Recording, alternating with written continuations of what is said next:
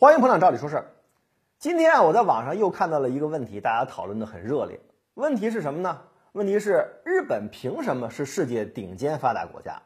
这类的问题啊，近几年在互联网上变得非常多。这种现象呢，显示出咱们中国人的自信心啊变得越来越强了，对日本不再抱有迷信。但是这个问题被频繁的提起，也暴露出一些问题。什么问题呢？很多人的盲目自大。日本是这个世界上的顶尖发达国家，在有知识、有眼界的人看来，根本这就不是个问题。日本自从上世纪六七十年代开始，就已经成为了世界上的顶尖发达国家。咱们曾经做过一期节目，讲当年苏联为了改善自己的核潜艇螺旋桨的生产工艺，降低潜艇的噪音，通过隐蔽的特务手段，绕过巴黎统筹组织的封锁，从日本的东芝公司秘密进口了几台精密数控机床，把苏联的核潜艇降噪技术提升了二十年。即便是苏联这样的顶尖军事强国、超级大国，仍然需要从日本去进口精密数控机床。请问，你说日本是不是顶尖发达国家呢？说到这儿，肯定会有年轻朋友说了：当年的日本是顶尖发达国家，但是日本早就衰落了，不是说衰落了二十年、三十年吗？没错，我们也说过日本衰落了二十年、三十年，但所谓衰落，那是和日本自己比的。所谓衰落，是指日本的经济发展速度不复当年之勇。要知道，在上世纪五十年代到八十年代的这三十多年时间里啊，日本一直是资本主义世界里面的经济增速冠军。自从上世纪九十年代开始，日本经济，由于房地产泡沫破裂等原因，被银行和企业相捆绑的特殊模式所拖累，经济增长速度大幅度放缓，甚至一度出现了负增长。但是，即便日本 GDP 的增长经历了多年的原地踏步。它的 GDP 直到二零一一年才被中国超超过，始终位列世界第二。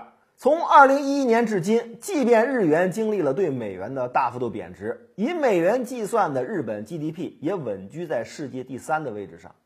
日本的海外投资在世界范围内也仅次于美国和德国，位居世界第三位。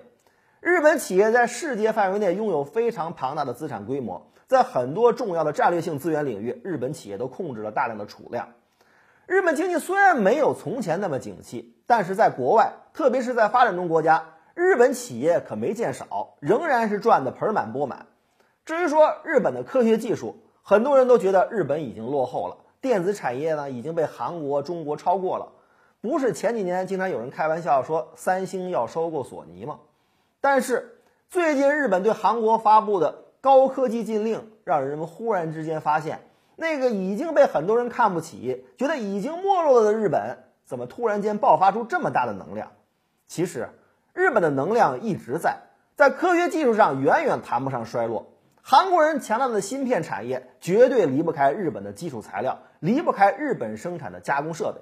比如，韩国人引以为傲的液晶面板世界第一，但是你只看到了液晶面板是韩国人生产的，却不知道关键设备的蒸镀机全部都来自于日本。不仅仅是在电子领域，在精密机床、工业机器人、特种钢铁、生物技术、精密医疗设备这些领域上，日本都居于世界前列。如果有人说这些科学技术上的优势啊是来自于吃老本的话，咱们不妨再看看日本的科研能力。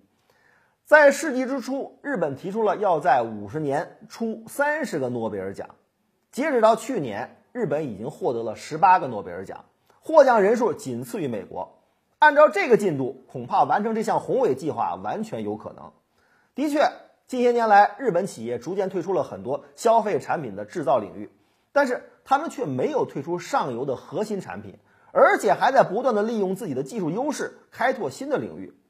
讲了这么多啊，只是想告诉大家，有自信心当然好，但是如果在不了解对手的情况下就盲目自信，那就成了夜郎自大。